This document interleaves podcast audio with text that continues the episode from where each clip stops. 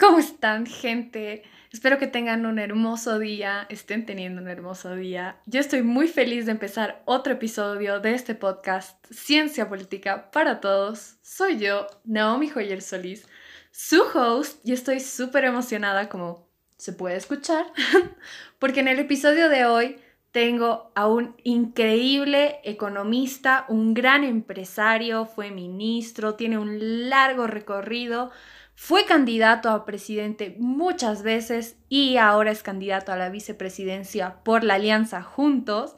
En el episodio de hoy estamos con Samuel Doria Medina. Entonces, bienvenido Samuel Doria Medina a Ciencia Política para Todos. Gracias por haberse tomado el tiempo para participar en este espacio. Le doy una cálida bienvenida. Gracias, eh, Naomi. Un, un, gusto poder conversar contigo y a través tuyo con muchos jóvenes interesados en la ciencia política. Yo ya les comentaba en la introducción que usted es un gran empresario y que ha estado en el medio político hace muchos años, pero ¿dónde diría usted que empezó su trayecto político? Eh, a ver, en la, en la universidad, yo entré a la Universidad Católica en fines de los años 70 y comenzaba el tema de la, de la democracia. Y eh, hubo una oportunidad en que hicieron una, una elección fraudulenta en la universidad y a un grupo de, de jóvenes que estábamos en el primer curso no, no nos pareció aceptable aquello, entonces nos empezamos a reunir, empezamos a hacer un grupo, eh, después en, las siguientes elecciones participamos y ganamos en tres eh, centros de estudiantes de los cuatro que habían. Entonces, poco a poco ahí fui, fui participando más y más y fue en la universidad donde comencé la política. Bueno, y ahora ya entrando más a, la, a la situación actual, ¿cómo ve usted el campo político después de la pandemia? Siendo candidato a vicepresidente. Sí, justamente anoche, anoche yo hacía una evaluación porque ayer se cumplían seis meses del gobierno de la presidenta Áñez y yo decía, hace seis meses eh, renunció Morales, eh, además en un sabotaje a la democracia, hizo renunciar a todos los que seguían en línea, seguramente con la esperanza de que se vuelva un caos y que después le pidan volver para pacificar el país. Pero no fue así, apareció una, una mujer, una mujer veniana, que era senadora y que dijo, a mí me corresponde y, yo estoy dispuesta a asumir. Y nuestra democracia, que pendía de un hilo muy delgadito, eh, pudo ser recuperada, se logró pacificar el país. Eh, no fue fácil, pero esta mujer veniana eh, logró ese primer gran desafío que parecía casi imposible. Y lo más increíble es que pasan poco más de tres meses, creo que son 100 días justo, que pasan de su presidencia y aparece esta pandemia eh, que por lo menos nosotros nunca habíamos vivido algo similar eh, aquí en Bolivia, eh, porque leyendo, por ejemplo, el año 1968, hubo la, la, gripe de Hong Kong donde murieron un millón de personas, pero no nos llegó a nosotros poco nos enteramos seguramente, eh, pero esta pandemia nos ha llegado y la presidenta ha tomado medidas, medidas oportunas y ahora después de 54 días de cuarentena podemos ver de que lo hemos hecho bien. Somos uno de los países que tiene menos eh, casos contagiados. En este indicador de cuántos contagiados cada eh, cada 100.000 habitantes. Hay países como España eh, que tienen 460 eh, contagiados cada 100.000 habitantes Y nosotros en el, en el país estamos, eh, creo que con 46 contagiados cada, cada 100 mil habitantes o algo así. O sea, un décimo de lo que tienen países mucho más avanzados como los países europeos eh, y otros países vecinos. Si vemos alrededor, Brasil, Brasil está yendo a un, está siguiendo un camino muy complicado, ya ha pasado los 100 mil contagiados, eh, ya tiene como más de 10 mil muertos. Eh, Chile está por los 20 mil contagiados, Perú también, en fin, todos estamos enfrentando esta pandemia y yo creo que está terminando la etapa de contención y hemos logrado hacer bien las cosas porque en esa etapa de contención se ha habilitado muchos más hospitales, se les ha puesto respiradores, eh, teníamos un laboratorio que podía hacer análisis eh, del, coronavirus en, el mes de marzo, que era el Cenetrop de Santa Cruz, y poco a poco en este tiempo, eh, además de Santa Cruz, se tiene ahora laboratorio en La Paz, en Cochabamba. Desde esta semana tenemos laboratorio en Sucre, en Tarija. Y hay como unos 15 laboratorios privados. O sea, de lo que teníamos un laboratorio, ahora tenemos 20. Eh, se van a entregar muchos respiradores. En fin, estamos preparados para enfrentar. Y además... Eh, creo que la presidenta ha hecho un, excelente trabajo en eh, las medidas económicas que se han tomado para poder aliviar la situación de las personas más afectadas por el COVID-19. Entonces, eh, tenemos una, una, presidenta que eh, salvó la democracia en un momento, en el momento más crítico, enfrenta el coronavirus y como todos sabemos, eh, es una mujer que ha decidido eh, además continuar y, fortalecer más la democracia con un proyecto de largo plazo en el que yo soy parte. Claro, creo que es interesante y que es muy importante recalcar que todas las medidas que ha tomado la presidenta las ha hecho viendo cómo les estaba yendo a otros países, ¿no? Entonces, antes de que crezca eh, cuarentena. Eh, empiezan los problemas económicos, soluciones, ¿no? Entonces, tampoco creo que hay una guía de cómo sobrellevar pandemias. Entonces, personalmente sí considero que la presidenta ha tomado todas las medidas que se necesitaban en el momento y las ha hecho a tiempo y velando por el mayor interés de todos. Y si bien por el momento es una presidenta de transición, eh, lo está haciendo muy bien y no es una tarea fácil. Eh, efectivamente, yo te cuento una anécdota. Eh, cuando comienza el problema del coronavirus, creo que aparecen en los primeros dos casos el, el 11 de marzo, y muy rápidamente, creo que fue el 12 en la noche o las primeras horas del 13 de marzo, tengo un amigo abogado que ha estudiado en Harvard y me hace llegar eh, un paper donde se planteaba, eh, imagínate el 13 de marzo, donde se planteaba la importancia de achatar la curva. Ahora todos entendemos ese concepto, pero en ese momento no.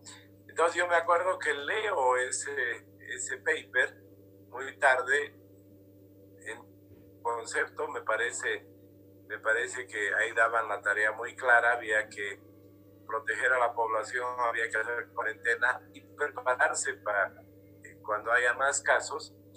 Eh, y yo el día 13 en la noche, 13 en la tarde seguramente, le paso al secretario privado de la presidenta y le digo, mira, este trabajo importante, eh, Además, le, le, paso porque había, había una versión en español y le digo, vamos a llegar a la presidenta.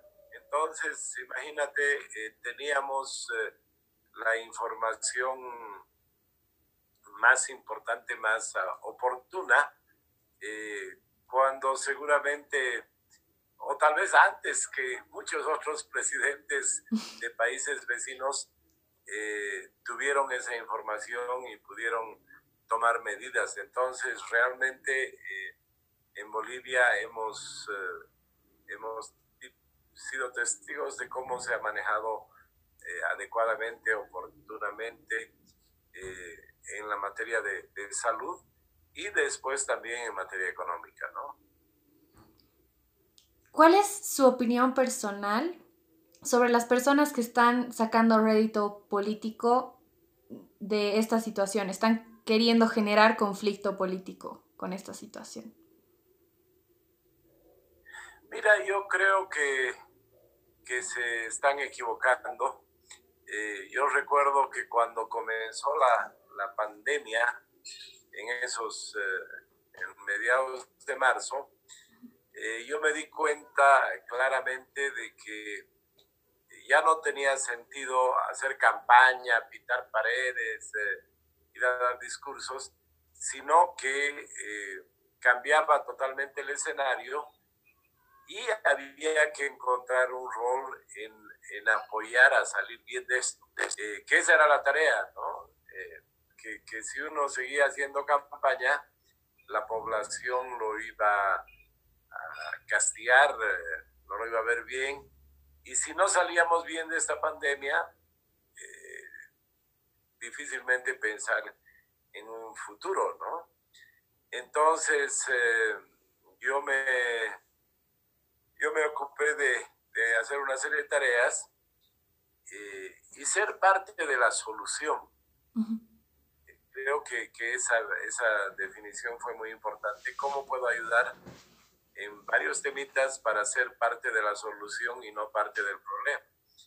Eh, entonces empecé a trabajar con pequeños productores, artesanos, hacer barbijos, hacer máscaras, incentivarlos a que se den cuenta que había una nueva demanda, que ellos tenían que dejar de producir otras cosas y producir para lo que había demanda. Eh, incentivar a, que los productores eh, puedan, puedan darse cuenta de esta, de esta nueva situación, eh, apoyar en las medidas económicas que se tenía que tomar, eh, difundir una serie de ideas. por ejemplo, a mí me llamó la atención que en, que el mes de marzo había muchos municipios que reclamaban y decían, no, nos mandan barbijos, nos tienen que mandar barbijos otro material de bioseguridad. Y yo recuerdo que eh, revisé las cuentas nacionales y eh, los municipios y la gobernación tenían 1.600 millones de bolivianos en caja y bancos. Pero reclamaban de que, ¿por qué no les mandan barbijos? Entonces, por ejemplo, yo hice una campaña y les mandé personalmente a, como 100 alcaldes, el mensaje es de decir, ha salido un decreto y pueden utilizar la plata, por ejemplo, del desayuno escolar, que, que no se está gastando, en comprar insumos médicos o en dar apoyo en alimentos a la población. O sea, tienen dinero, utilícenlo y han cambiado las prioridades. En fin, una serie de tareas que yo me busqué y que me dediqué a hacer y creo que me convertí en parte de la solución y no parte del problema. Y los otros, he visto, he visto cómo hay varios opositores eh, que no han encontrado un rol, que no han encontrado algo específico en lo que podían ayudar, y algunos se han dedicado a criticar todo, otros a querer hacer, eh, a querer aprovecharse de la desesperación de la población porque obviamente hay población que no trabaja, que no come eh, como antes, que está desesperada, se aprovechan de eso. Hay otros que se han vuelto, eh, qué sé yo, que se han dedicado a hacer cosas más académicas. En fin, todos han encontrado un nuevo rol eh, y algunos creo que no le han acertado, ¿no? por ejemplo, los, los masistas al querer hacer elecciones, ya no importa que todos estén enfermos, que interesa. La población lo ve mal, ¿no ve? O sea, ¿qué les pasa a estos locos? Estamos enfermos y nuevamente nos hacen recuerdo que no les interesa la salud, no les interesa el pueblo, le interesa sus intereses eh, personales, partidarios, ¿no? Entonces, eh, yo creo que la, la, población obviamente está preocupada con la salud, pero está observando, ¿no ve? Entonces se da cuenta quienes, eh, eh, quienes tratan de ayudar, quienes ayudan y quienes perjudican, ¿no? Entonces, yo creo que en su momento la población va, va, a valorar esos aspectos y además se han hecho algunas encuestas y claro, a los que no hacen nada, a los que critican, la población los castiga. Y por eso están desesperados y hablando más, no ese es el camino, ¿no?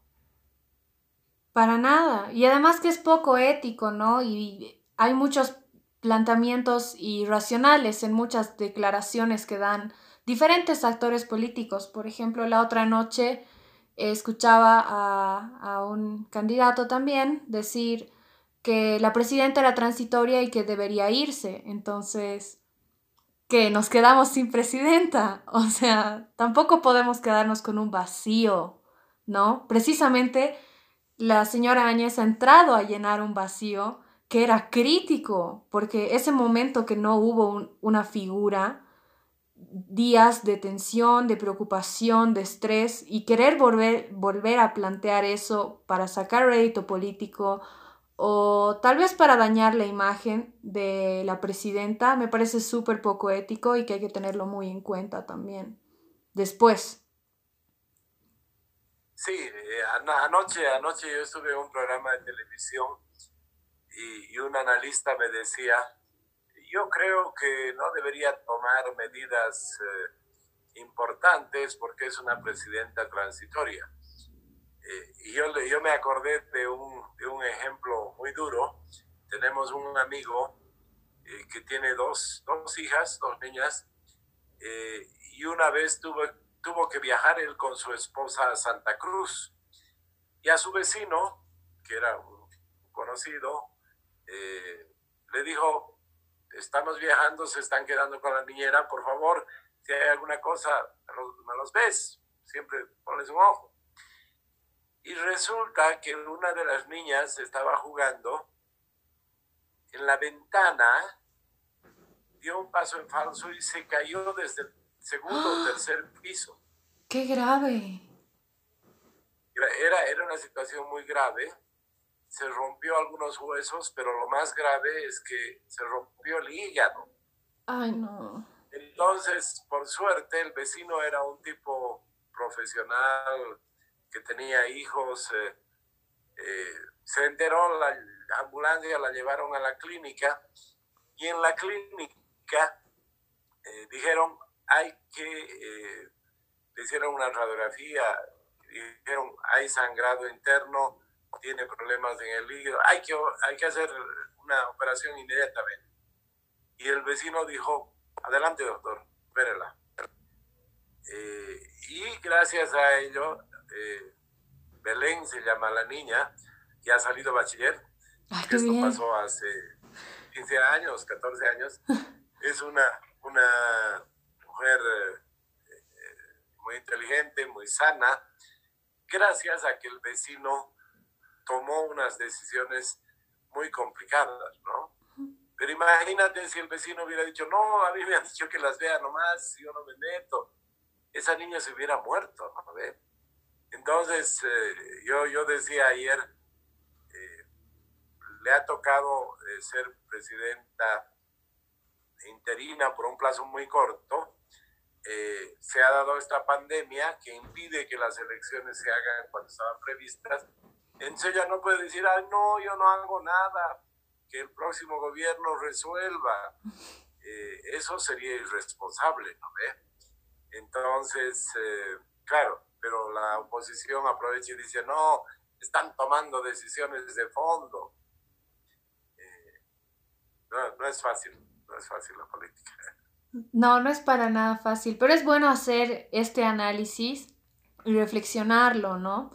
para que, como usted dice, cernir, porque muchas veces tenemos mala memoria los bolivianos y estas cosas no se nos tienen que olvidar cuando vuelvan a estar en campaña después de todo esto, ¿no? Que no sabemos cuándo va a ser. Pero igual me parece eh, irresponsable escuchar a muchos, no candidatos grandes, sino a diputados que están desesperados por volver a hacer campaña en las calles y salir. Y ahora el contacto físico, eh, volver a querer que todo sea como era antes es bastante irresponsable. Más bien deberían impulsar, si tanto quieren más campaña, tal vez campañas digitales, evitando el contagio, porque incluso saliendo de la pandemia vamos a tener que convivir con este virus mucho tiempo y seguir cuidándonos. Sí, sí, es que hay gente que no se ha dado cuenta. Eh, yo escuché algún momento a Bill Gates que decía, después de esto vamos a vivir una nueva realidad. Y yo creo que hay mucha gente que no se da cuenta eh, de que por un, yo creo que por lo menos por un año, porque hasta que haya la vacuna y hasta que llegue a Bolivia la vacuna a un precio eh, para que todos puedan tener la vacuna, va a pasar por lo menos un año. Entonces, en ese año, eh, por ejemplo, la política, la política va a estar eh, limitada a las redes sociales. Eh, se va a hacer reuniones, debates vía Zoom y va a haber mucha interacción seguramente a través de las redes sociales y a través de los medios de comunicación. Punto. Ahí se acabó.